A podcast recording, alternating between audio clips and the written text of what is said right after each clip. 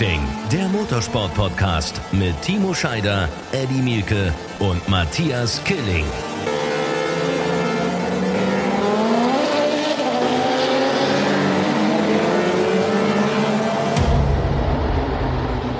Eine neue Woche, ein neuer Podcast. Willkommen, Leute. Schön, dass ihr mit dabei seid. Hier ist Run Racing, der Motorsport-Podcast. Auch heute wieder mit Eddie Mielke an meiner Seite. Ich freue mich total. Und wir werden auch wieder irgendwo aus Europa Timo Scheider zuschalten und natürlich unseren dritten Mann auch in dieser Woche hören zu den Motorsportthemen dieses Wochenendes. Aber erstmal einen schönen guten Tag. Hallo, Eddie. Schönen guten Morgen, Matthias. Ja, das ist ja mittlerweile echter Wahnsinn. Da hat man ein freies Wochenende. Ich habe mal genau nachgeguckt. Mein letztes freies Wochenende bis Ende November, äh, ohne Motorsport wohlgemerkt. Ja, und dann ist man trotzdem die ganze Zeit nur damit beschäftigt, sich alles anzugucken, weil es war ja doch wieder eine Menge los. Ne? Also Nürburgring Langstreckenmeisterschaft in der Eifel, 24 Stunden der Motorräder in Le Mans, äh, World Superbike in Aragon, äh, die Europameisterschaft der Motorräder mit unter anderem Lukas Tudovic in Jerez de la Frontera, Formel 1 in Spa, und unser Timo in Skandinavien. Äh, der hat es leider nicht geschafft, äh, ins Finale zu kommen, aber er hat festgestellt, dass sein Auto nach seinem Podestplatz vom Wochenende davor auf allen, äh, ja, bei allen Begebenheiten schnell ist. Ja, und wenn ich richtig informiert bin, dann ist Timo irgendwo gerade, ja, ich glaube in München gelandet. Und mhm. äh, das ist ja der absolute Wahnsinn, was alles los ist, ne? Weil wir sehen uns ja die nächsten drei Wochenenden dann auch in schöner Regelmäßigkeit. Ja, es hat natürlich genau das, was du sagst. Also diese kompakte DTM bedeutet für uns eben auch nur relativ wenige freie Wochenenden. Ich habe das Wochenende auch an der Ostsee verbracht mit meinem iPad, habe auch einiges geschaut, habe einiges versucht auch zu gucken. Es war in Teilen auch nicht immer leicht, die richtigen Streams zu finden. Gerade jetzt bei der bei der Rallycross-Weltmeisterschaft hat mich das richtig angenervt, weil die Qualifyings kann man gucken und das Rennen geht dann wieder nicht. Dann muss man wieder irgendwelche anderen Streams und so weiter machen. Aber ey, vor 20 Jahren gab es keine Streams und da konnten wir gar nichts gucken. Da musste man äh, tatsächlich aufs Fernsehen ausweichen und da war man dann froh, wenn überhaupt irgendwas gezeigt wurde. Übrigens, einen dürfen wir nicht vergessen. Äh, die Formel 2 habe ich mir auch reingezogen. Äh, das muss ich sagen, hat mir richtig Spaß gemacht, weil da natürlich der Kollege Mick Schumacher äh, der ist gefühlt richtig da. Der klopft an an den Top 3 in der Gesamtwertung. Ja, wurde jetzt ja am Wochenende auch schon diskutiert. Äh, fangen wir mal mit der Formel 1 ruhig an, weil, äh, okay, Formel 1 ist es bei mir persönlich mittlerweile so, da reicht mir die Zusammenfassung. Ja, äh, stimmt aber auch. Ham Hamilton, Hamilton vor, vor Bottas mit 8,1 Sekunden äh, Unterschied, äh, wenn ich mich ans letzte DTM-Rennen erinnere. Äh, da hatten wir innerhalb von acht Sekunden äh, irgendwie sieben, Ach, Autos, Autos äh, ja, ja. Sieben, sieben Autos. Ne? Und bei denen ist das der Abstand zwischen Platz 1 und Platz 2. Ich denke mal, das können wir äh, mit einem Haken versehen. Ist nur noch interessant, wer Zweiter in der WM wird. Hamilton hat jetzt 157 Punkte, Verstappen 110, Bottas 107. Ja, und äh, ein absolutes Desaster mal wieder. Äh, kann ich auch jetzt schon mal sagen, dass das mein Flop des Wochenendes definitiv war. Ferrari auf den Plätzen 13 und 14 und jetzt kommt das Ferrari Heimspiel in Monza. Meine Güte, ja, das ist aber, also das Ferrari ist, also wir haben jetzt jede Woche kurz über Ferrari gesprochen und es ist auch ganz gut, dass man nur kurz darüber spricht, weil es ist natürlich in einer Art und Weise frustrierend. Also mir fehlen auch die Worte und nach diesem Wochenende in Spa-Francorchamps, und da kann man ja auch sagen, die Strecke ist ein bisschen länger und dann ist der Abstand, der sowieso da ist, natürlich auch ein bisschen größer. Aber das ist dieser Marke nicht würdig und es erinnert an ganz, ganz frühe Zeiten äh, als Ferrari auch in der Nach-Niki Lauda-Zeit in den 80ern auch so große Probleme hatte, Ende der 80er, als McLaren damals alles dominiert hat mit Alain Prost und Ayrton Senna. Äh, da war Ferrari auch weit weg und dann auch zu Beginn der 90er. Aber wo die jetzt gerade wieder stehen und wenn ich dann den Teamchef höre, der sagt, wir haben keine Krise. Äh, also gute Nacht, Marie. Also ich glaube, wenn ich so kommentieren würde, wie der die Situation bei Ferrari versucht zu beschreiben, dann hätte ich keine Kommentatorenjobs mehr. Äh, nee. Mal in Zahlen ausgedrückt, Sebastian Vettel, also das ist natürlich nicht nur Ferrari unwürdig, sondern das ist natürlich auch für äh, Sebastian Vettel und auch für Charles Leclerc, den wollen wir ja nicht vergessen, denn der ist 14. geworden, noch hinter Sebastian Vettel. Äh, die haben über eine Minute Rückstand gehabt auf Lewis Hamilton. Äh, ich würde mal sagen, setzen sechs, aber um den Kreis äh, wieder zu schließen zu den deutschen Motorsportinteressen, weil du Mick Schumacher erwähnt hast, ja, der ist absolut da. Und Gerüchte besagen ja, dass es nächstes Jahr, weil Kimi Räikkönen wohl tatsächlich aufhören wird, äh, eine neue Fahrerpaarung bei Alpha geben wird. Und da werden ganz hoch gehandelt der Kollege Nico Hülkenberg und eben Mick Schumacher. Also das, es gibt ja. ein bisschen Hoffnung. Es gibt also aus deutscher Sicht wäre das natürlich eine Eins mit Stern. Also äh, Alpha als äh, Team, übrigens Alpha, wenn ich da richtig informiert bin, ist doch da auch unser Kollege Robert Kubica als Testfahrer immer noch unter Vertrag. Ich weiß gar nicht, ob der nächstes Jahr dann auch noch Vertrag hat. Aber äh, Robert Kubica, der, der in, der in der DTM leider ja hinterherfährt, äh, immerhin Testfahrer bei Alpha, ne? Ja, ja, genau, so sieht das aus. Und, ne? Aber da ist, ich sag mal, das, das, was du ansprichst, ich meine, das ist ja das wäre der Wahnsinn. Ein deutsches Team bei Alpha, überhaupt eine deutsche Truppe. Ich glaube ja, und das ist die große Gefahr, die die Formel 1 da im Moment in Deutschland tatsächlich äh, oder der sich die Formel 1 ausgesetzt wird. Mick Schumacher kommt zurück. Oder Mick, Mick äh, falsch, der Name Schumacher kommt zurück, Mick Schumacher kommt in die Formel 1. Und es läuft nicht im Free TV. Also vier Rennen, glaube ich, laut Vertrag müssen ja im Free TV laufen irgendwie, aber ähm, ich, ich kann mir das immer noch nicht vorstellen, eine Formel 1 nicht im Free TV, also die Gefahr, ein Stück weit auch in der Nische zu verschwinden, ist ja für die Königsklasse relativ groß und Mick Schumacher birgt da eine Riesenchance. Ja, so sieht's aus, aber an der vertraglichen äh, Situation im Bereich TV können wir, glaube ich, erstmal nichts ändern. Das ist letztendlich natürlich auch so ein bisschen der Ausdruck dafür, dass Motorsport per se in Deutschland im Moment ein bisschen in der Krise steckt. Ähm, sehen wir ja auch an unserer Zukunftsdiskussion zu DTM, wo wir immer noch nichts Neues sagen können. Da hoffen wir jetzt mal aufs kommende Wochenende, äh, auf das Rennen in Assen. Äh, das ist ja für mich als Bremer quasi mein Heimspiel. Und äh, ja, da bin ich mal gespannt, ob wir da dann was Neues hören werden von den Entscheidern zur Zukunft äh, der DTM. Hm, gucken ja, aber Eddie, kannst du dir vorstellen? Also ich meine, Nein, mal, kann ich mir auch nicht vorstellen. Die, ich ja sowieso nicht. Hm? Aber die Formel 1 nicht im Free TV. Oder ich sag mal so, wir haben einen Mick Schumacher zurück in der, also das ist für mich im Moment noch nicht so ganz im Bereich des Vorstellbaren. Ich bin dann so, ich buche mir dann schon Sky Ticket und bin dann dabei und so und ziehe mir das auch rein. Aber ähm, es ist, also auf der anderen Seite birgt es vielleicht auch die Chance für den einen oder anderen Sender, auch Rennen einzeln möglicherweise äh, zu kaufen, sprich subzulizenzieren. Äh, das gibt es ja auch, dieses Modell. Ja klar, ich denke, da hängt viel von den Ergebnissen ab. Ne? Und äh, Nico Hülkenberg wollen wir dabei nicht vergessen. Äh, gut, der Name hat jetzt natürlich nicht diese Strahlkraft wie der Name Schumacher, aber äh, der Nico ist schon motiviert, das hat er ja neulich auch gezeigt. Und wenn der dann eine neue Chance in der Formel 1 kriegt, vielleicht ändert das nochmal ein bisschen diese von dir angesprochene TV-Situation. Äh, aber jetzt sind wir erstmal froh, dass wir uns am kommenden Wochenende mit unserer Run Racing-Familie in Assen sehen und dass wir dort eine vernünftige Fernsehübertragung hinkriegen können wenn das dann wieder so spannend wird wie in der Lausitz. Und Assen ist ja äh, seit letztem Jahr im DTM-Kalender. Erinner dich noch an die überraschten Gesichter äh, aller, die Assen ja eher so als Motorradrennstrecke aus dem TV kannten, äh, als die die ersten Trainingsrunden da äh, zurückgelegt haben. Das ist eine Kult-Rennstrecke und das wird auch ein Kult-Rennen, auch aus dem Grund, weil wir am kommenden Wochenende äh, endlich wieder Fans begrüßen dürfen. Nicht allzu viel, nicht volles Haus, aber 10.000 pro Tag dürfen kommen und da freue ich mich ganz besonders drauf. Auch wenn wir nicht den engen Kontakt haben werden zu den Fans, weil das wird mit personalisierten Tickets, äh, mit einem vernünftigen Sicherheitskonzept abgestimmt mit der niederländischen Regierung vonstatten gehen. Das heißt, jeder hat einen zugewiesenen Parkplatz und jeder hat seine fest zugewiesenen nummerierten Tribünenplätze und die werden dann mit Abstand auf den Tribünen sitzen, aber die Tribünen sind groß und lang in Assen und äh, ich find's klasse. Ich find's besser, dass da 10.000 Fans unter Umständen, hoffentlich, ausverkauft ist noch nicht, es gibt noch Tickets, äh, dann zugucken werden. Und das muss man ja mal realistisch sehen, da wir noch nicht so genau wissen, wie das mit der Pandemie weitergeht und dem Coronavirus und den dann folgenden beiden Rennen auf dem Nürburgring in Deutschland. Ähm, also wir wissen noch nicht genau, wie das mit der Zuschauersituation weitergeht. Das ist unter Umständen, insbesondere ja für Menschen aus Nordrhein-Westfalen, da ist es nicht allzu weit nach Assen, für Menschen hier aus meinem norddeutschen Bereich, ähm, das ist auch nicht weit, man fährt von Bremen aus knappe zwei zwei Stunden und dann ist man da in Assen in der Nähe von Groningen. Das ist ja vielleicht die allerletzte Chance für den Fan, diese fantastischen Class One Autos äh, der DTM, die ja jetzt noch gefahren werden mit an die 640 PS.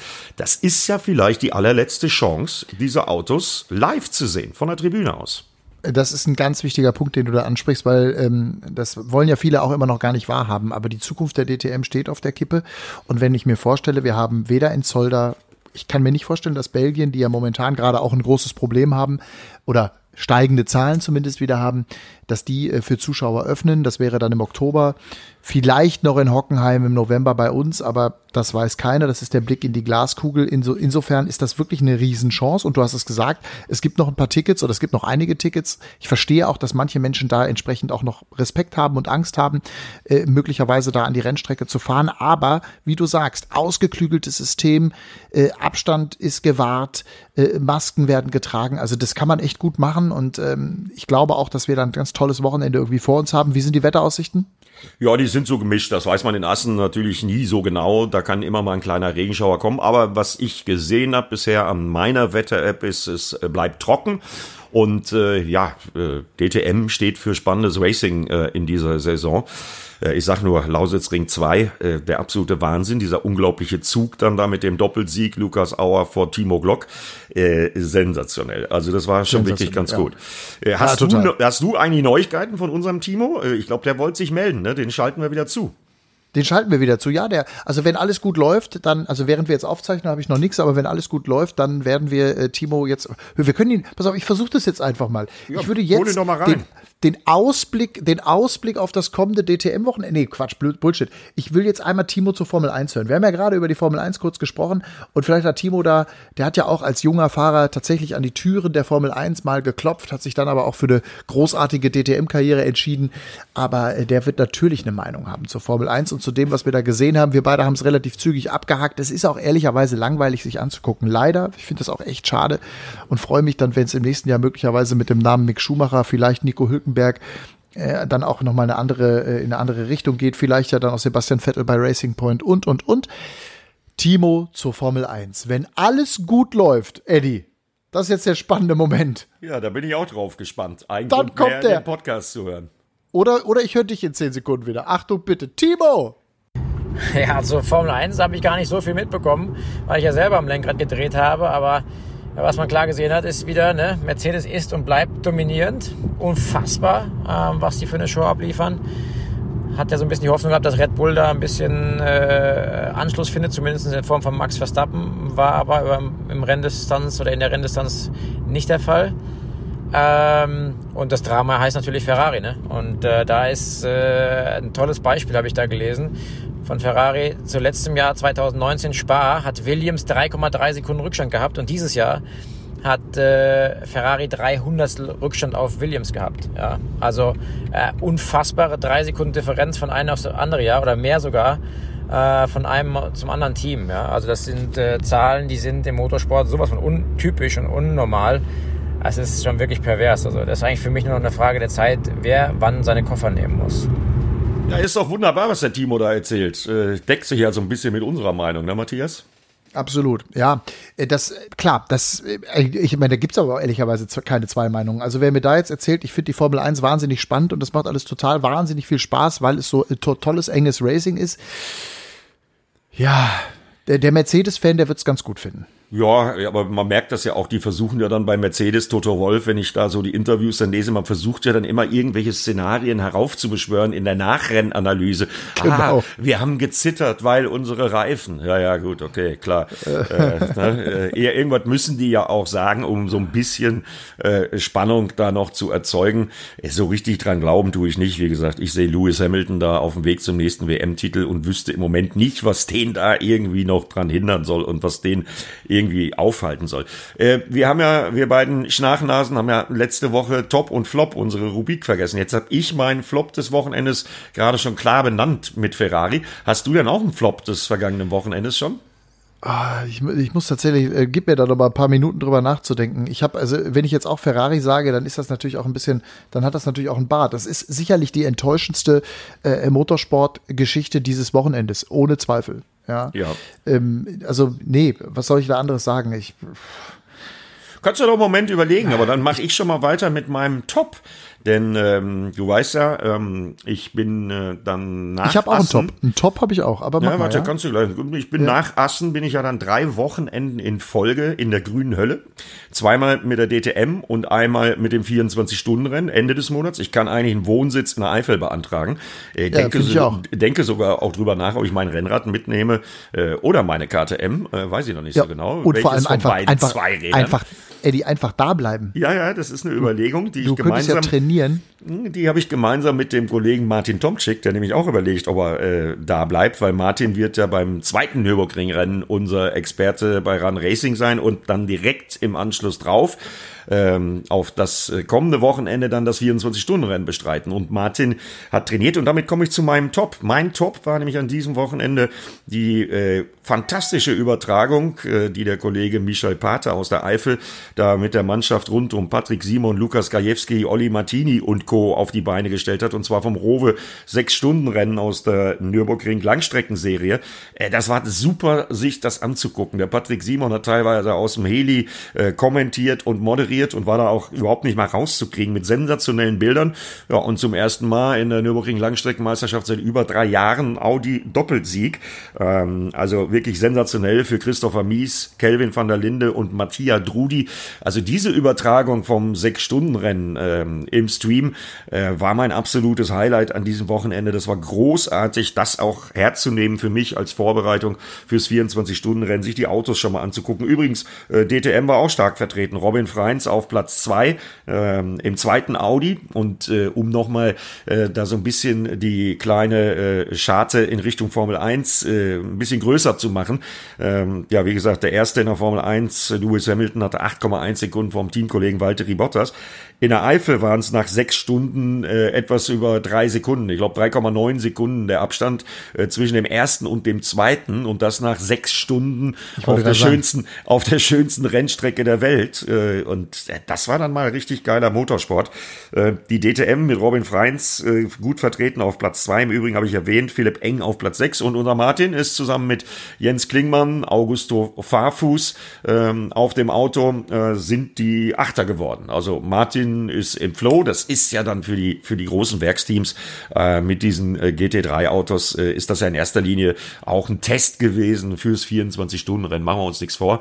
Da werden Klar. dann die Karten erst richtig aufgedeckt. Freue ich mich äh, jetzt schon drauf. Also eine, eine Mega-Veranstaltung, wirklich. Also da kann ich nur allen äh, auch wirklich ans Herz legen, sich mal die Streams anzugucken. Entsprechend, ich habe auch reingeguckt in den in den sechs Stunden Stream und muss eins sagen, ich hatte auch wieder dieses Gefühl und habe gedacht so, ja, diese GT-Autos oder GT3-Autos, das das ist vielleicht eben, wir haben ja letzte Woche lange darüber diskutiert, die Zukunft der DTM und man kann und ich kann mir das wirklich geil angucken. Das macht wirklich Spaß und wie du richtig sagst, was die Kollegen da auf die Beine stellen, das ist ja jetzt auch keine Fernsehproduktion mit ich weiß nicht wie vielen Kameras und einem überdimensionalen Budget. Das ist ja auch alles relativ klein gehalten, weil natürlich das auch immer eine Kostenfrage ist. Aber das, was die da machen, das ist so geil und so großartig. Also auch von mir das größte Kompliment. Ich ziehe den Hut. Es macht wahnsinnig viel Spaß und es ist für jeden Motorsportfan ein Genuss. Und auch ich freue mich schon wie verrückt. Dankenswerterweise, Eddie, habe ich ja auch äh, tatsächlich die Chance gehabt, auch eventuell sogar mitzumachen an dieser Übertragung des 24-Stunden-Renns. Das wird jetzt wahrscheinlich nicht klappen, aber äh, einfach, einfach nur terminliche Gründe. Aber was da eben auch gemacht wird und überhaupt, ich meine, die Bilder aus der Eifel, die Bilder aus der grünen Hölle, da kannst du mir erzählen, was du willst, aber ja, Spa vielleicht noch, aber dann muss man schon echt suchen auf der Welt, ja, da musst wo es eine solche suchen. Rennstrecke ist, wo es so eine Nein. solche Rennstrecke gibt die grüne Hölle, 24-Stunden-Rennen und ich freue mich jetzt schon wie Bolle drauf, weil wir da wirklich auch eine Crew am Start haben, äh, die wirklich ähm, ja durchaus vergleichbar ist mit unserer Run Racing Familie. Äh, da arbeitet jeder für jeden, da äh, gibt's keine Eitelkeiten, sondern da ist man am Produkt interessiert und äh, das wird in diesem Jahr dann ja noch besonders äh, wichtig werden, denn äh, Stand jetzt ist das 24-Stunden-Rennen ohne Zuschauer geplant, äh, was eigentlich ein Widerspruch an sich ist, weil 24-Stunden-Rennen ohne die fantastischen Fans, das geht eigentlich gar nicht umso wichtiger wird der Stream ja? und umso mehr Klar. freue ich mich. Und deswegen habe ich mir auch die gesamte Übertragung am Samstag gegeben äh, und habe es mir angeguckt. Und wie gesagt, das war ganz, ganz großer Sport. Riesenkompliment an die Kollegen vom Nürburgring TV, Michel Pate, der da alles zusammenstellt und in ähnlicher Konstellation werden wir dann Ende des Monats, äh, ja, nach drei Wochenenden Motorsport in der Eifel, auf die ich mich aber unendlich freue. Äh, wir werden da sicherlich eine tolle Übertragung hinkriegen. Bin ich mal gespannt. Ja. Das ist ja auch für die DTM überhaupt. Ich habe da jetzt heute Morgen tatsächlich, ich war laufen heute Morgen und habe so über die äh, Zukunft auch nachgedacht und die nächsten Wochenenden. Wir werden ja jetzt, wir gehen ja jetzt ins äh, Rennwochenende äh, sieben, also in die Saisonrennen sieben und acht. Dann kommt acht und neun am Nürburgring und dann kommt äh, ja doch, warte mal, wir gehen jetzt 7 und 8, ne? Ja klar, 7, 8. 8, 9, 9 am 10, Nürburgring. Ja, nee, 9, genau. 10 am Nürburgring und dann 11, 12. So, 11, 12 auch nochmal am Nürburgring. Das heißt, also wir werden Ende September oder was ist das da, 22. September oder sowas, oder 20. 20. genau, 20. September, da ist Nürburgring 2 zu Ende. Da werden wir 12 von 18 Rennen erlebt haben. Das heißt, also jetzt am Nürburgring fallen Vorentscheidungen. Das wird, ich glaube, spannend bis zum Schluss. Aber es wird sich ein klarer Meisterschaftskampf in den nächsten drei Wochen, an den nächsten drei Wochenenden in der DTM herauskristallisieren. Und wie spannend es jetzt schon ist, nach sechs Saisonrennen, das sehen wir alle. Brauchst du nur auf die äh, Tabelle gucken. Ja, Aber das ist ab, geil. also wart- die, die, die, die, Vorstellung, dass wir in drei Wochen, Eddie, Ja. äh, möglicherweise, also ein ganz anderes, nicht nur ein anderes Feld sehen werden, nochmal alles durchgemischt, aber an drei Wochenenden wird jetzt so viel passieren und dann kann mir keiner mehr erzählen, ja, wir sind noch am Anfang der Saison. Nee, Freunde, wir sind dann im zweiten Drittel und dann sind wir kurz vorm dritten Drittel dieser ganzen Saison. Geil, ich freue mich da so sehr drauf. Ja, aber warte mal ab auf Samstag, Sonntag in Assen. Also, weil Assen Ja, äh, ist ja jetzt wieder eine völlig andere Charakteristik als die Rennstrecke ähm, in der Lausitz in der, für uns in der DTM. Äh, ich zitiere Robin Freins, der sich ja im Vorfeld schon tierisch auf Assen gefreut hat, weil äh, Assen hat alles, was der Lausitzring nicht hat. Äh, super schnelle Kurven, die teilweise überhöht sind. Ich sage nur Ramsöck, die schnellste Kurve der DTM. Der DTM, genau. Geiles Richtig. Ding. Die Linkskurve vor der Timmerbocht, vor der letzten Schikane. Äh, Da wird's Ja. richtig abgehen mit äh, dem Anpressdruck der Autos, mit der Aerodynamik. Ja, und Robin Freins, der hat ja mit seinen vier Pole Positions schon gezeigt, äh, wie er drauf ist. Und der mag ja den Lausitzring gar nicht so, ist er trotzdem aufs Podest gefahren. Also das wird jetzt am kommenden Wochenende schon hoch, hoch interessant. Und äh, um dann wieder die Brücke zu schlagen zum 24-Stunden-Rennen, ja, nicht nur Freins, äh, Eng, äh, Martin Tomczyk, Sheldon van der Linde ähm, waren am Wochenende beim sechs Stunden Rowe Langstreckenrennen in der Eifel im Einsatz. Äh, nee, dann beim 24-Stunden-Rennen Ende des Monats wird ja die halbe DTM da auch wieder am Start sein. Also René Rast wird auch auf dem Auto sitzen, Nico Müller wird auf dem Auto sitzen. Und ich habe gehört, ähm, ich weiß noch gar nicht, ob das in trockenen Tüchern ist, aber unser Timo Scheider wird auch auf dem Auto sitzen. Nämlich, wenn ich das richtig gehört habe und das alles final dann auch klappt, wird er zusammen mit Marco Holzer unter anderem einen Porsche fahren. Freue ich mich auch schon darüber. Da kann er sich nämlich nicht wehren. Da kann ich mal über Timo Scheider sprechen, ohne dass er mir dazwischen funken kann. Und mal gucken, was er da so bewerkstelligen kann. Ich weiß, Ich dass der Timo das Rennen liebt. Ja, äh, total. Und letztes Jahr, äh, wir erinnern uns, ich habe die Bilder vor Augen, dieser Crash, äh, wo er da rausgeflogen ist, da hat er einen Hals gehabt von hier bis Meppen. Also der war richtig sauer. Und ähm, ich, ich könnte mir auch vorstellen, dass Timo, der ja nun auch am, am Nürburgring eine große Historie hat, da auch wieder was gut machen will. Und äh, dadurch, dass er jetzt eben nicht mehr bei BMW unter Vertrag ist, äh, wie er es im letzten Jahr noch gewesen ist, ist er, glaube ich, da offen für alles. Und ähm, da würde ich mich persönlich auch natürlich sehr für ihn. Ich freue mich übrigens auch für Porsche. Ich persönlich bin ja so ein, ich bin ja ein Porsche-Enthusiast, also ich bin ja so ein, so ein, so ein 911er-Kind. Äh, hab hier auch im Hintergrund, hier stehen meine Bücher und so. Also ich bin großer Porsche-Fan. Und unser Freund Timo Scheider auf dem Porsche, das wäre in meinen Ohren, also ganz privat gedacht jetzt, in meinen Ohren gute Musik. Fände ich geil. Ja, wird er uns dann sicherlich auch noch mal erzählen. Aber ich finde, ähm, der soll uns erstmal erzählen, warum das nicht geklappt hat mit dem Finale äh, bei seiner Rallycross-WM. Ich glaube, dazu hat er auch einen Pfeil vorbereitet. Ne? Das kommt jetzt. Ja, endlich! Meine Saison hat auch begonnen. Zwei Doubleheader gleich mit, mit Schweden und äh, Finnland. Und äh, das Geile an der Sache ist, wir haben es gleich mit einem Podium begonnen. Das Jahr ist für mich natürlich ein gigantisch geiles äh, Gefühl, mit unserem privaten entwickelten Auto gegen die werksentwickelten Autos wie Peugeot, VW, Audi, Hyundai ähm, da zu bestehen und äh, zu sehen, dass wir wirklich einen guten Job im Winter gemacht haben oder über die Vorbereitung gemacht haben. Da kann ich meinem All-Inkle-Team nur Danke sagen für. Äh, es macht richtig Spaß, wenn man sich nach vorne orientieren kann und nicht mehr nur noch nach hinten. Und äh, das ist richtig, richtig cool gewesen. Ich freue mich wirklich auf das, wie es jetzt weitergeht. Ähm, ja, das äh, Wochenende Schweden gigantisch gut gelaufen. Dritter und vierter Platz. Gestern fünfter oder vorgestern fünfter und den letzten Platz weiß ich jetzt gerade gar nicht, beziehungsweise die, die, den Sonntagsergebnis, weil du sammelst Punkte übers Wochenende, beziehungsweise über den Tag und äh, diese Punkte ergeben dann den Gesamtplatz und den habe ich von Sonntag noch gar nicht gecheckt. Wir haben es nicht ins Finale geschafft, hatten äh, kleine Probleme. Äh, also wir waren in Semifinalen, aber nicht im Finale unter den Top 6, weil wir ähm, einmal ein Lenkungsproblem hatten, beziehungsweise eine starke Kollision, wo die Lenkung kaputt gegangen ist. Ähm, dann bin ich äh, ja leider Gottes äh, letzter geworden, weil wir nur rumgerollt sind in einem Vorlauf. Und dann hatten wir durch den Regen und den Matsch, den wir dann hatten, tatsächlich auch unglaublich viel äh, Sichtprobleme. Scheibenwaschanlage hat nicht funktioniert und dann war das mehr Blindflug als alles andere im Rennen am Sonntag äh, jetzt in Finnland. Aber nichtsdestotrotz, wir haben einen sensationellen Saisonstart hingelegt. Wir sind alle super happy. Und Matthias, für dich vielleicht eine schnelle Erklärung, wie das funktioniert, weil du das System noch nicht verstanden hast, wie wahrscheinlich viele da draußen auch nicht. Ähm, es ist äh, ein bisschen komplizierter. Also fängt an damit, ganz kurz erklärt. Du hast äh, ein random Computersystem, was eine Reihenfolge der Fahrer einmal zu dem Start des Wochenendes quasi auslost dann äh, kriegst du eine, bei dieser Auslosung bist du auf Platz 5. Das heißt, du darfst als Fünfter dir aussuchen, in welchem Vorlauf du auf welchem Startplatz starten möchtest. Ja? So fängt es an. Also wir haben kein klassisches Qualifying oder Rundenzeiten, die für Q1 äh, normalerweise zählen. Bei diesen Doubleheadern, die wir hatten, Samstag und Sonntag jeweils ein vollwertiges Rennwochenende sozusagen, an einem Tag durchgezogen, hatten wir nur drei Vorläufe. Das heißt Q1, Q2, Q3.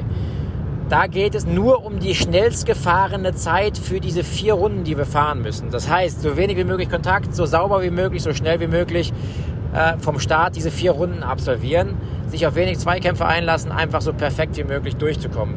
Diese Gesamtzeit von allen 19 Fahrern, wie wir es jetzt hier hatten, ähm, ergibt natürlich auch eine Reihenfolge. Ich sag mal, Matthias Killing braucht 3,25, 3 Minuten 25 äh, für vier Runden, der Eddie Milke braucht 3 Minuten 24 und der Timo 3 Minuten 29, dann gewinnt äh, der Eddie Milke mit 3 Minuten 25 diesen Vorlauf und ist damit äh, der Beste vom Vorlauf, was die Rundenzeit betrifft und kriegt dafür eine gewisse Anzahl von Punkten. Das gleiche gilt in Q2 und Q3. Ähm, da ist genau das gleiche. Diese Startreihenfolge ähm, kommt allerdings zustande für Q2 aufgrund des Ergebnisses von Q1.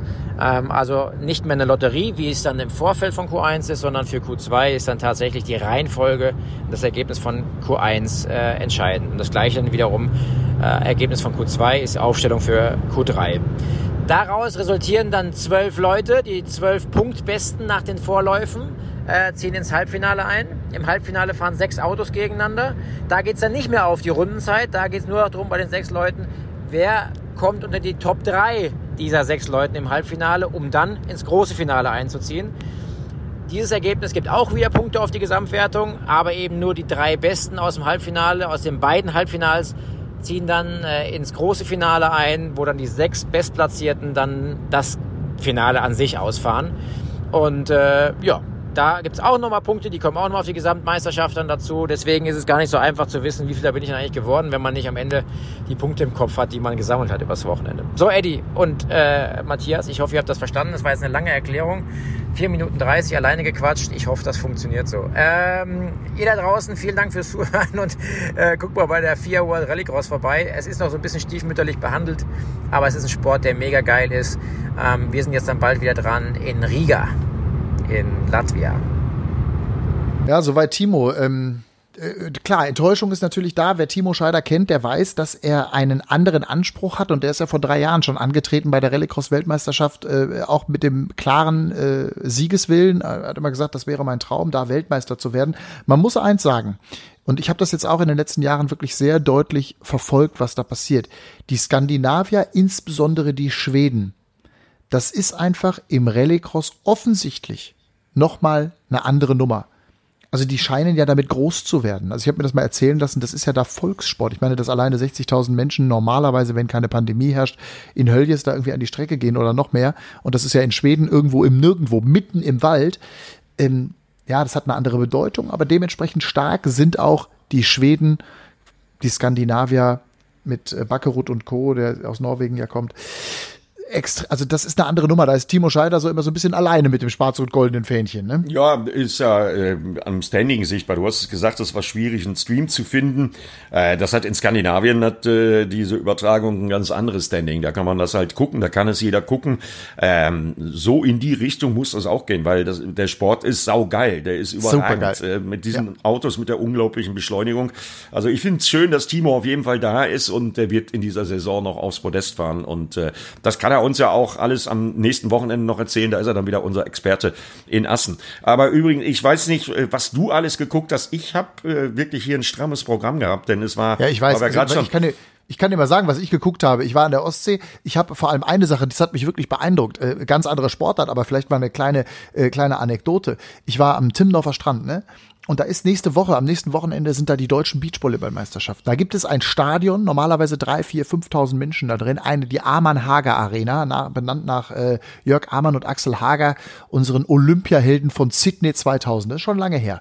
So, die haben damals Bronze gewonnen. Und ähm, das war eine riesen Überraschung. Deutsches Volleyball-Duo gewinnt da irgendwie ähm, eine Medaille überhaupt. Also das war unvorstellbar. So, was ich aber eigentlich erzählen will, da haben die ein Stadion jetzt hingebaut, ich sag mal halb so groß und alle vier Meter ein Sitzplatz. Das sind ja so Stahlrohrtribünen, wo du diese Sitze draufschraubst, ne? So. Ähm, und da sind jetzt 200, ich glaube 264 Sitzplätze angeschraubt. Kannst du dir vorstellen? Also schön, dass überhaupt Zuschauer kommen dürfen, ja. Aber kannst du dir vorstellen, was da für eine Stimmung sein wird? Ja, die 264 Zuschauer werden zum Beispiel unter anderem, ich erinnere mich an unsere äh, letztjährigen Gäste, die Ponywatz Brothers, äh, ne? David äh, die, Bennett, ja. Die, die werden David und Bennett und auch alle anderen äh, feiern. Die werden die abfeiern. Und sowas ähnliches erhoffe ich mir ja auch für unsere DTM in Assen am äh, kommenden Wochenende. Da bin ich mal gespannt, was die Fans, die ja leider nicht ins Fahrerlager dürfen, im Gegensatz äh, zu, den sonst. Jahren zuvor. Ja, Äh, Ja. aber da bin ich mal gespannt, was die für Transparente anfertigen werden. Äh, ist ja auch von René Rasts äh, Geburtsort Minden zum Beispiel, ist ja auch nicht weit bis nach Assen. Also da bin ich mal ganz gespannt und ich bin's froh. Es gab ja auch bei diesem Sechs-Stunden-Rennen ähm, am Nürburgring ein paar Zuschauer auf den Tribünen, nicht viele, aber es waren ein paar Fans da. Und ich glaube, die gesamte Szene, da sind wir nicht alleine, sehnt sich nach Publikum. Ne? Auch Ja, wenn das total. nicht jede Rennserie haben kann. Ich arbeite mal so ein paar Rennserien noch ab, denn in Aragon war auch die Superbike-WM. Aber lass mich Ähm, vielleicht, Eddie, ganz kurz, lass mich noch einen Gedanken zur DTM, weil ich habe Ja. tatsächlich vom, äh, dann kannst du, dann haust du die, haust, arbeite du äh, einmal Motorrad ab, weil da habe ich keine, habe ich gar nichts geguckt. Und da bin ich jetzt, also für mich tatsächlich jetzt in dieser Aufzeichnung für mich dann auch alles neu, aber dass du dir natürlich Motorrad reinziehst, von vorne bis hinten, kann ich mir vorstellen, ist auch gut so. Ähm, ich habe noch ein langes Gespräch gehabt mit einem guten Freund von mir, der selber mit Autos handelt und äh, total äh, völliger Autonarr und Autoverrückt und der hat gesagt, weißt du was, ich bin totaler DTM-Fan. Du kennst den sogar, der hat uns besucht, der Marcel, der hat uns besucht in Assen. Letztes Genau, ich Jahr. weiß. Ja, ich erinnere mich. Der war doch bei dir auch in der, in der, in der, Ka- in der ähm, Combox damals und so. So, wir haben uns lange über die DTM unterhalten. Und der hat gesagt, weißt du was, wenn die DTM jetzt schlau ist und sie haben eine Chance, dann machen sie jetzt wieder, also dann machen sie es mit GT-Autos, aber vor allem lassen sie, machen sie es mit Autos, die ich als Fan, aber auch als Kunde erkenne. Also Stichwort Anfang der 90er, der Mercedes 190, glaube ich, war es, gegen den BMW M3. Das Ding war bis auf ein paar Spoiler, so wie er auf der Straße fährt. Und er sagte, wenn das die DTM nutzt, das wäre die große Chance, da wieder ganz, ganz viele Fans auch zu gewinnen. Und diese Chance haben sie ja, wenn sie ein GT3-Reglement oder ein GT-Reglement irgendwie an den Start bringen. Ja, wenn, wenn sie denn wollen. Äh, da hoffen wir noch drauf. Aber wie gesagt, da werden wir äh, drüber berichten. Unsere Wenn es soweit ist. ja, ich wollte nur diesen Gedanken loswerden, weil mich das ja- tatsächlich am Wochenende richtig echt, weil es mich wirklich beschäftigt hat. Und es wäre auch geil und es wäre eine Riesenchance. So, und jetzt, Eddie, ähm, einmal von dir bitte. Genau, Ich freue mich sehr, Arbeite mal, ich, ich arbeite mal Motorrad ab, weil äh, auch ein Klassiker, 24-Stunden-Rennen von Le Mans, da habe ich natürlich ganz genau hingeguckt, weil da meine Jungs aus der internationalen deutschen Motorradmeisterschaft auch in großer Anzahl vertreten waren. Leider ist Ilja Michalczyk, der deutsche Superbike-Meister des letzten, der letzten beiden Jahre, gestürzt. Mit Markus Reiterberger lag er zu dem Zeitpunkt auf Platz 5. Gewonnen hat das Ding in Le Mans bei wechselhaften Bedingungen übrigens TSR Honda. Der erste und schnellste IDM-Fahrer war dann Erwan Nigon auf Platz zwei mit seiner Kawasaki. Marvin Fritz ist Vierter geworden mit seiner Mannschaft und mein The Zone-Experte und Co-Kommentator Florian Alt ist mit seiner Yamaha auf Platz fünf gefahren mit seinen Teamkollegen. Bemerkenswert noch Lucy Glöckner, ja, wirklich äh, eine sehr, sehr schnelle Lady. Ähm, Toni Finsterbusch und Stefan Kerschbaumer sind Achte geworden beim 24-Stunden-Rennen in Le Mans. Äh, Das dazu. Nicht ganz so erfreulich die Ergebnisse von einer unserer Nachwuchshoffnungen, Lukas Tulovic bei der Moto2 Europameisterschaft in Jerez de la Frontera. Plätze 6 und 7. Lukas Tulovic weiß selber, dass das für ihn und auch für die Ansprüche von seinem Kiefer Racing Team schlicht und ergreifend zu wenig ist. Ja, und dann war auch noch Superbike WM in Aragon. Äh, Jonathan Weir hat da es geschafft, äh, die Ducatis ordentlich zu ärgern und äh, führt jetzt die WM an mit 189 Punkten, aber ganz knapp nur vor Scott Redding, der hat 179 Punkte, der schnellste Ducati-Fahrer in der WM-Tabelle. Philipp Oettel ist im Übrigen da in der Supersport-WM auf Platz 3 gefahren. Und jetzt zum Abschluss dieses kleinen Motorradblocks habe ich noch was sehr, sehr Positives zu vermelden. Sandro Cortese ist ja immer noch in der Reha, in der Klinik. Äh, also ja, ist ja die, direkt, ja. der ist direkt aus Portugal gekommen, ist dann nochmal operiert äh, worden und hat dann nach äh, gefühlten zwei Wochen äh, endlich seine ersten Schritte mit Gehhilfe machen können. Also Sandro äh, hat gute Hoffnung und das ist der Gruß von Sandro Cortese an die Fans, dass er kommenden Dienstag endlich, endlich nach Hause darf. Und das ist dann der erste Schritt und äh, da schließen wir uns natürlich an. Gute Besserung weiterhin an Sandro Cortese. So, das war so das, was im Motorradbereich los war. Ja, aber also ich finde das ja total spannend zu hören. Ich hoffe, das geht unseren Zuschauern genauso. Ich gehe ehrlicherweise davon aus, weil immer wieder auch Fragen kommen. Übrigens die herzliche Einladung an euch, Fragen zu schicken, ähm, wenn ihr was wissen wollt zum äh, Podcast. Ich habe ein paar tolle Meinungen bekommen. Ich habe äh, viele Komplimente bekommen äh, von euch. Vielen, vielen Dank dafür. Das freut uns echt und das zeigt auch, dass wir mit unserem Run Racing Motorsport Podcast auf dem richtigen Weg sind. Aber gerade wenn ihr Fragen habt, vor allem auch in Sachen äh, Motorrad, wenn ihr zum Zweiradsport irgendwelche Dinge wissen wollt, ich, ich werde euch alles beantworten. Kleiner Spaß. Eddie wird euch alles beantworten, weil das kann ich euch schon mal aus, aus wirklich aus nächster Nähe sagen. Eddie Mielke, Motorrad, Rennsport, ein Lexikon. Und ich kann das größte Kompliment, Eddie, kann ich dir geben, von meinem Kollegen Sebastian Fenske. Der macht einen tollen Podcast. Stint heißt der. Mit dem arbeite ich beim Frühstücksfernsehen von Sat1 zusammen. Der ist Redakteur bei uns. Der macht Stint den Formel 1 Podcast. Und der hat zu mir gesagt, ey, ich habe von Motorrad keine Ahnung und es interessiert mich auch null. Aber ich habe euren Podcast gehört und ich fand es so geil, wie der Eddie, mit welcher Begeisterung und welcher Liebe er darüber gesprochen hat, aber auch wie wir es eingeordnet haben. Das war nach Spielberg 1, nach diesem ganzen Unfalldrama mit ja. ne, an Wale ganz knapp äh, das Motorrad vorbeigeflogen und so. Ähm, das fand er richtig gut. Und ich finde, wenn ein Kollege, und Kollegen machen ja, das wissen wir auch, also wenn ein Kompliment von einem Kollegen kommt, dann ist das schon immer was ganz Besonderes. Finde ich, ja, ich ganz toll. Freut mich auch total. Äh, dann kannst du deinem Kollegen ähm, ja mal sagen, dass er hm, direkt nachassen. Ne? Ich werde nämlich ähm, ja so ein bisschen auch in deine Richtung fahren, also nicht nach Berlin, aber ich fahre sonntagsabends direkt von Assen aus und da sind wir wieder beim Thema Terminnöte fahre ich zum Sachsenring. So, und weißt du, was dann montags, dienstags am Sachsenring ist? Lass mich raten, IDM? IDM. Ja, und zwar deshalb, weil es gibt einfach nicht genügend freie Termine an den Wochenenden auf den Rennstrecken. Sachsenring ist ja sowieso mit den Lärmtagen sehr beschränkt und äh, der Motorpresse Stuttgart ist es gelungen, äh, dann den Montag und den Dienstag, ähm, ja, und da fahren ja starke Leute mit, die ich gerade alle genannt habe, äh, die beim 24-Stunden-Rennen im Einsatz waren, auch, aber über allem ja so ein bisschen das Comeback von Jonas Folger in der IDM. Ähm, leider auch immer noch ohne Fans, aber wir ähm, mit der Radio Victoria Truppe um Stefan Kraus. Wir werden da montags und dienstags äh, ordentlich berichten und der Dienstag ist dann hauptsächlich der Tag, an dem die Rennen stattfinden werden in allen IDM-Klassen. Ja, und da werden wir einen ordentlichen amtlichen Livestream haben. Äh, zusammen mit äh, Lukas Gajewski und meinem Kollegen Tommy Deitenbach werden wir dann wirklich äh, aufgeteilt Moderation, Kommentar äh, live schalten, eben versuchen rüberzubringen, was möglich ist, weil das ist auch ein Problem des deutschen Motorradrennsports. Das Coverage, ne? also die IDM findet oder fand bis zu dieser Saison ähm, ja fast unter Ausschluss der Öffentlichkeit statt, wenn wir nicht gerade mal einen Sponsor gefunden haben, der den Stream finanziert.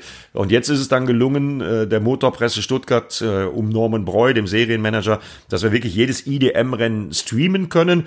Ja, und da ich an den Wochenenden ausgebucht bin, freue ich mich darauf, dass es jetzt diesen Termin gibt mit Montag, Dienstag. Ist ein bisschen kurios, aber das ist meine Botschaft an alle da draußen in den Büros.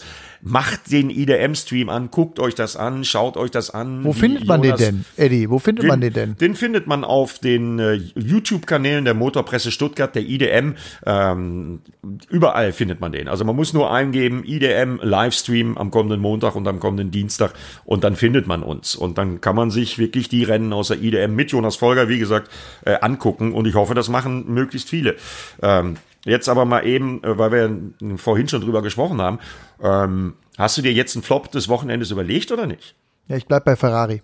Okay, es ist, haben wir es ist beide langweilig. Ferrari. Macht Es ist ja langweilig. Es ist langweilig, aber ich bleibe bei Ferrari. Ja, es ist bei- beide Ferrari. Die, die einzig gute Nachricht ist, dass Leclerc äh, offensichtlich nicht äh, mehr bevorteilt wird. Ähm, aber äh, Ja. das ist aber auch wirklich, das ist in der Riesenscheiße die einzige ähm, Minischeiße.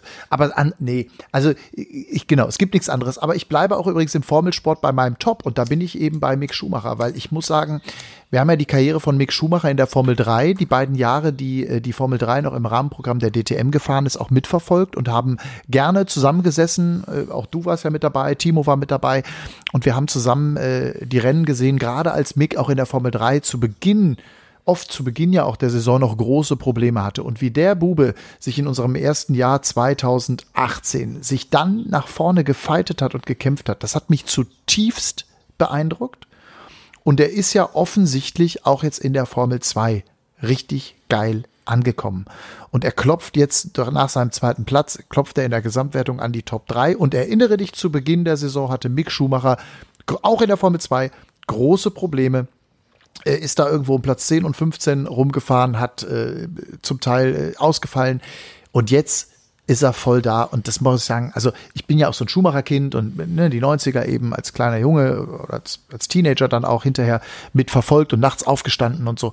Ähm, und das muss ich sagen, das, das freut mich jetzt. Und die machen da einen großartigen Job auch in dem ganzen Team rund um Sabine Kehm, was die Öffentlichkeitsarbeit angeht drumherum großen, großen Respekt. Sabine Kehm, das ist die, die, die Managerin quasi von, ähm, wenn man so will, von, von Mick Schumacher, war über viele Jahre und Jahrzehnte auch die Managerin von Michael und ist ganz, ganz nah dran an der Familie. Und ähm, deswegen ist jetzt Mick Schumacher nach diesem zweiten Platz mein Top des Wochenendes. Hast du auch einen Top?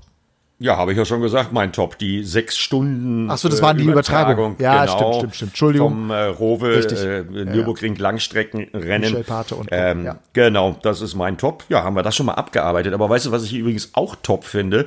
Äh, da sind wir wieder beim Thema Terminnöte, ne? Da wollen die beiden Timos, damit meine ich den Scheider und den Glock, die wollen Kaffee trinken zusammen an diesem lauschigen Montagmorgen. So, und weißt du, was die machen müssen? Die müssen sich, glaube ich, auf der Autobahnraststätte treffen, weil der eine ist auf dem Weg nach Österreich zurück aus Skandinavien, der andere ist aus, auf dem Weg aus der Schweiz, äh, wahrscheinlich ein bisschen Prüfstand äh, in BMW bei München oder was weiß ich, was der Glock auch immer noch zu tun hat. Ähm, ja, und ich glaube, auch da gibt's einen Fall von, ne? Äh, Konspiratives Treffen, Scheider, Glock auf der Autobahn. Können wir ja du mal reinhören mutig. in dieses Tondokument. Du bist mutig, Eddie. Dann hören wir da mal rein. Also wenn ihr mich gleich wieder hört, dann hat's nicht geklappt, aber vielleicht ist es ja da. Oder hast du schon was gesehen? Ist schon was gekommen? Nö, ich habe nichts gesehen, aber ein bisschen äh, No Risk, No Fun. Glock und Scheider kriegen das schon hin. Und jetzt will ich mal hören, was die beiden äh, Pappnasen da so zu besprechen haben. Ja, ich glaube, die haben einiges zu besprechen. Mit dem Blick auf Assen, auf das kommende DTM-Wochenende. Here we go. Mein lieber Freund Timo Glock sitzt neben mir, der sich nämlich quasi auf dem Weg zur Vorbereitung für DTM Assen auf dem Weg nach München befindet. Ich kam gerade zurück von Schweden und Finnland und dann hat es nicht lange gedauert, bis wir beide gesagt haben, Kaffeepause auf jeden Fall noch schnell. Und jetzt sitzen wir hier. Ja. Ja, Timo, Aber man muss auch dazu sagen, ich werde natürlich wieder eine Extraschleife fahren müssen, weil im Herrn Scheider sein äh, WhatsApp-Aktualisierungsstandort, wie auch immer, nicht funktioniert hat. Und ich war am Rasthof Lechwiesen, wo wir jetzt sitzen, schon vorbeigefahren. Aber ich habe natürlich umgedreht, nehme die extra Zeit in Anspruch, verpasse vielleicht sogar meinen, Träumchen, Träumchen. meinen Simulator jetzt pünktlich um eins, aber Muss Prioritäten setzen. Ja, aber wenn wir so mal, schon mal die Möglichkeit haben, äh, für euch da draußen, liebe Podcast-Zuhörer, ähm, die Chance will ich natürlich nutzen, trotzdem äh, nicht nur über Kumpel und Freundschaft zu quatschen, sondern ähm, Timo, nach dem starken Lauses-Wochenende, ähm, wie, wie ist die Gemütslage bei BMW? Wie ist bei dir gerade speziell nach dem doch, doch sehr, sehr starken Rennen am Samstag und Sonntag, in dem Fall auch? Ähm, wie siehst du die, die Chancen für Assen jetzt? Boah, schwierig. Also wenn wir jetzt mal sehen, äh, Spa, Lausitzring war ja ungefähr irgendwie Tag und Nacht Unterschied.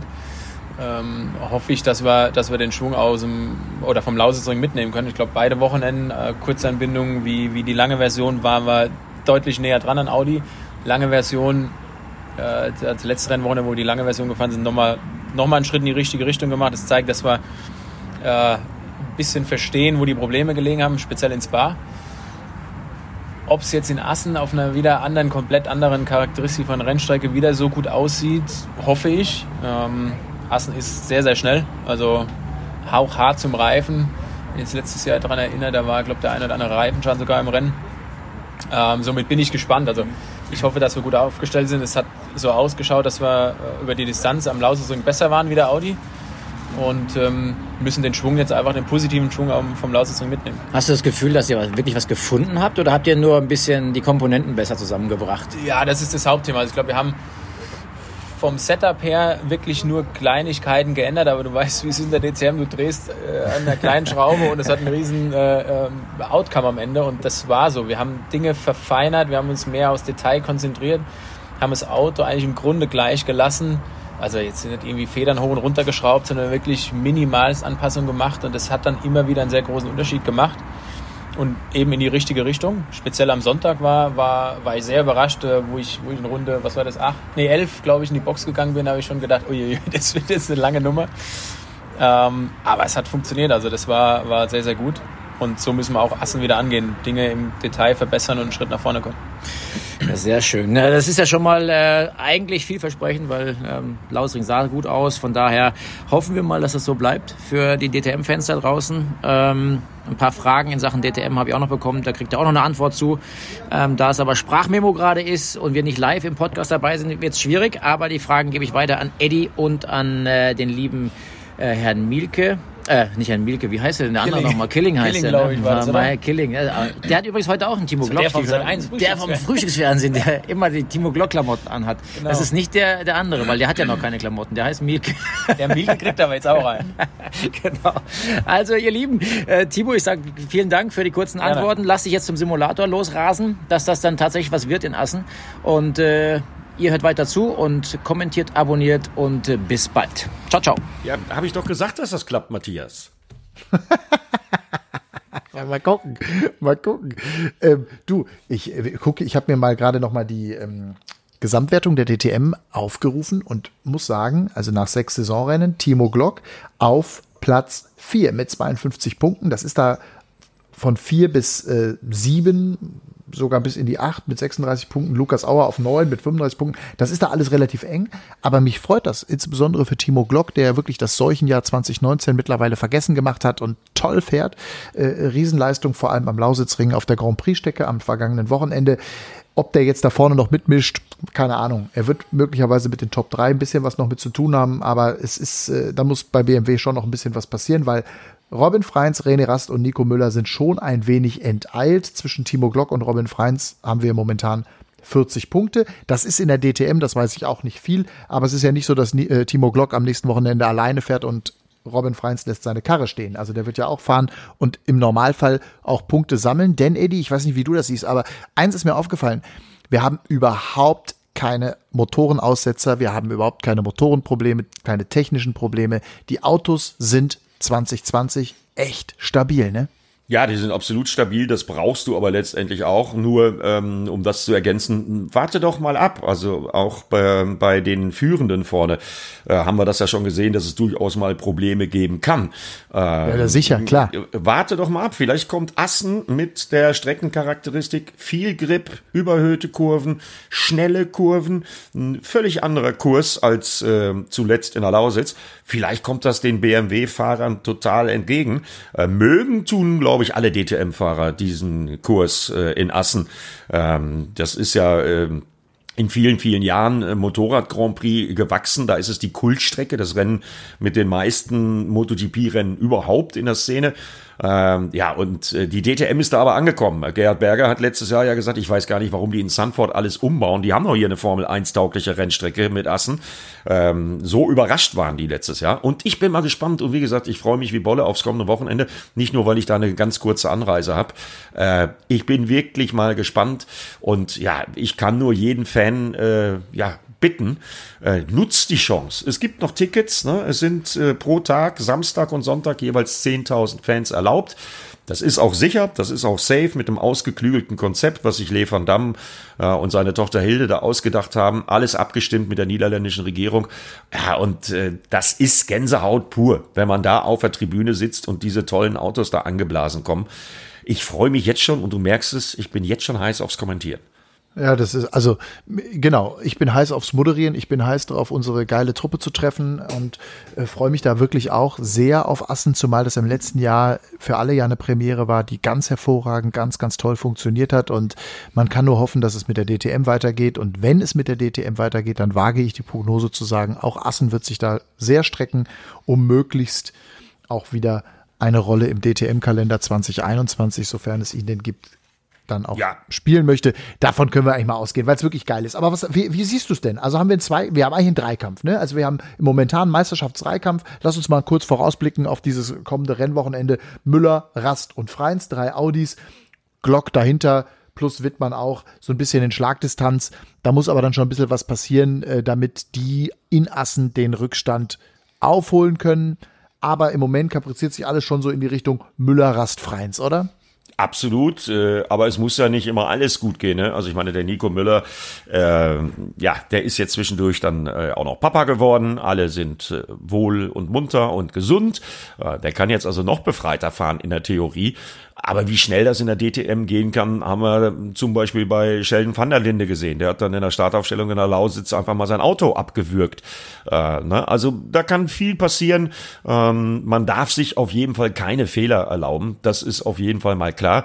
Und äh, Robin Freins wird volle Attacke gehen. Also ich würde nicht sagen Zweikampf, ich würde sagen Dreikampf im Moment, der drei Audianer. Und Nico Müller ist der Gejagte und äh, ja, der hat ja an seiner Qualifying-Performance gearbeitet. Da hat er sich stark verbessert. Das war ja so ein bisschen auch der Schlüssel zur Meisterschaft für René Rast in der letzten Saison. Ähm, aber das ist alles nicht in Stein gemeißelt. Ganz wichtig trotzdem das kommende Wochenende. Und äh, wer jetzt nicht es schafft, sich ein Ticket für die Tribüne zu kaufen, wir sind live dabei auf Run Racing. Alle Sessions geht schon am Freitag los mit den freien Trainings. Ja, und dann ab Samstagmorgen die Qualifyings und dann jeweils, das sind ja mittlerweile gelernte Zeiten, jeweils 13 Uhr Samstag und Sonntag unsere große Show dann mit den beiden Rennen aus Assen. Ich kann es kaum erwarten. Ja, ich auch nicht. Also, und die DTM hat gezeigt, dass es eine geile Rennserie ist. Also 15 Autos in 15 Sekunden. Und es gibt genau 16 Autos. Unfassbar. Übrigens, wer war das 16. Auto, der nicht mehr in diesen 15 Sekunden war? Na, Robert Kubica natürlich, ne? Aber äh, wart mal ab. Ich glaube, der wird ein bisschen Unterstützung kriegen, denn ähm, was du, glaube ich, nicht weißt, äh, was ich aber weiß, in den Niederlanden leben, ich glaube, 350.000 Polen.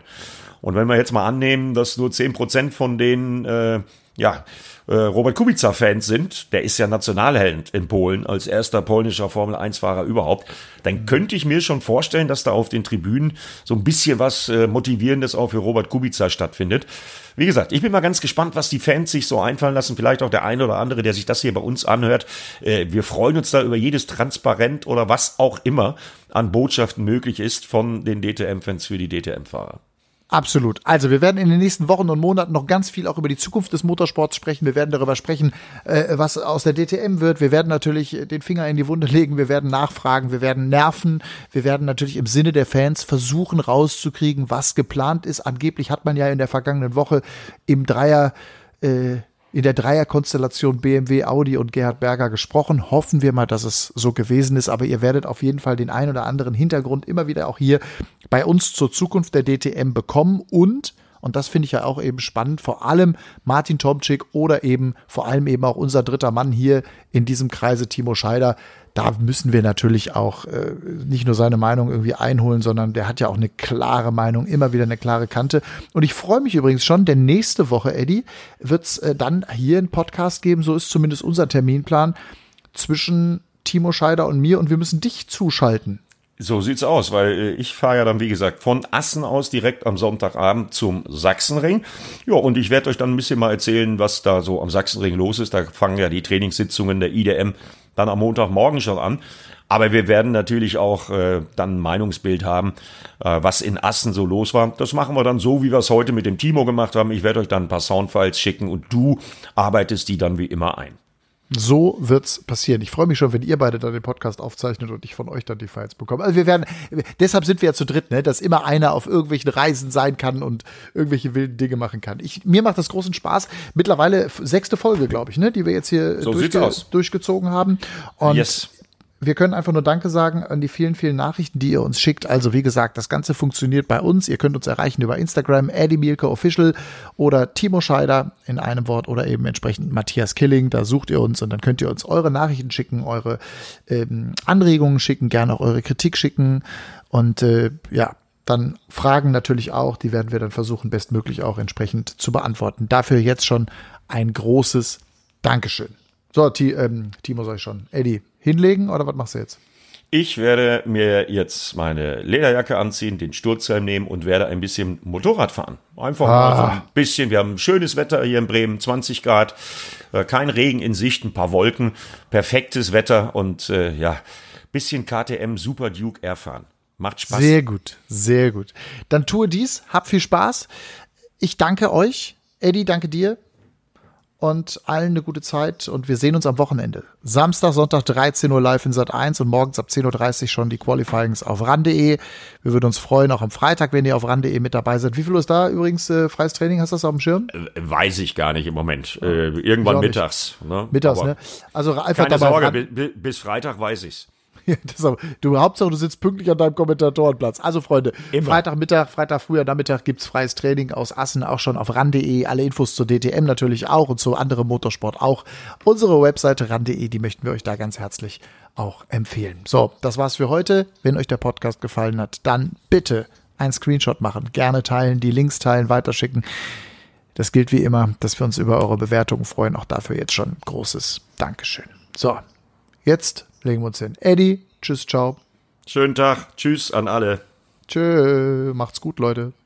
Run Racing, der Motorsport-Podcast mit Timo Scheider, Eddie Mielke und Matthias Killing.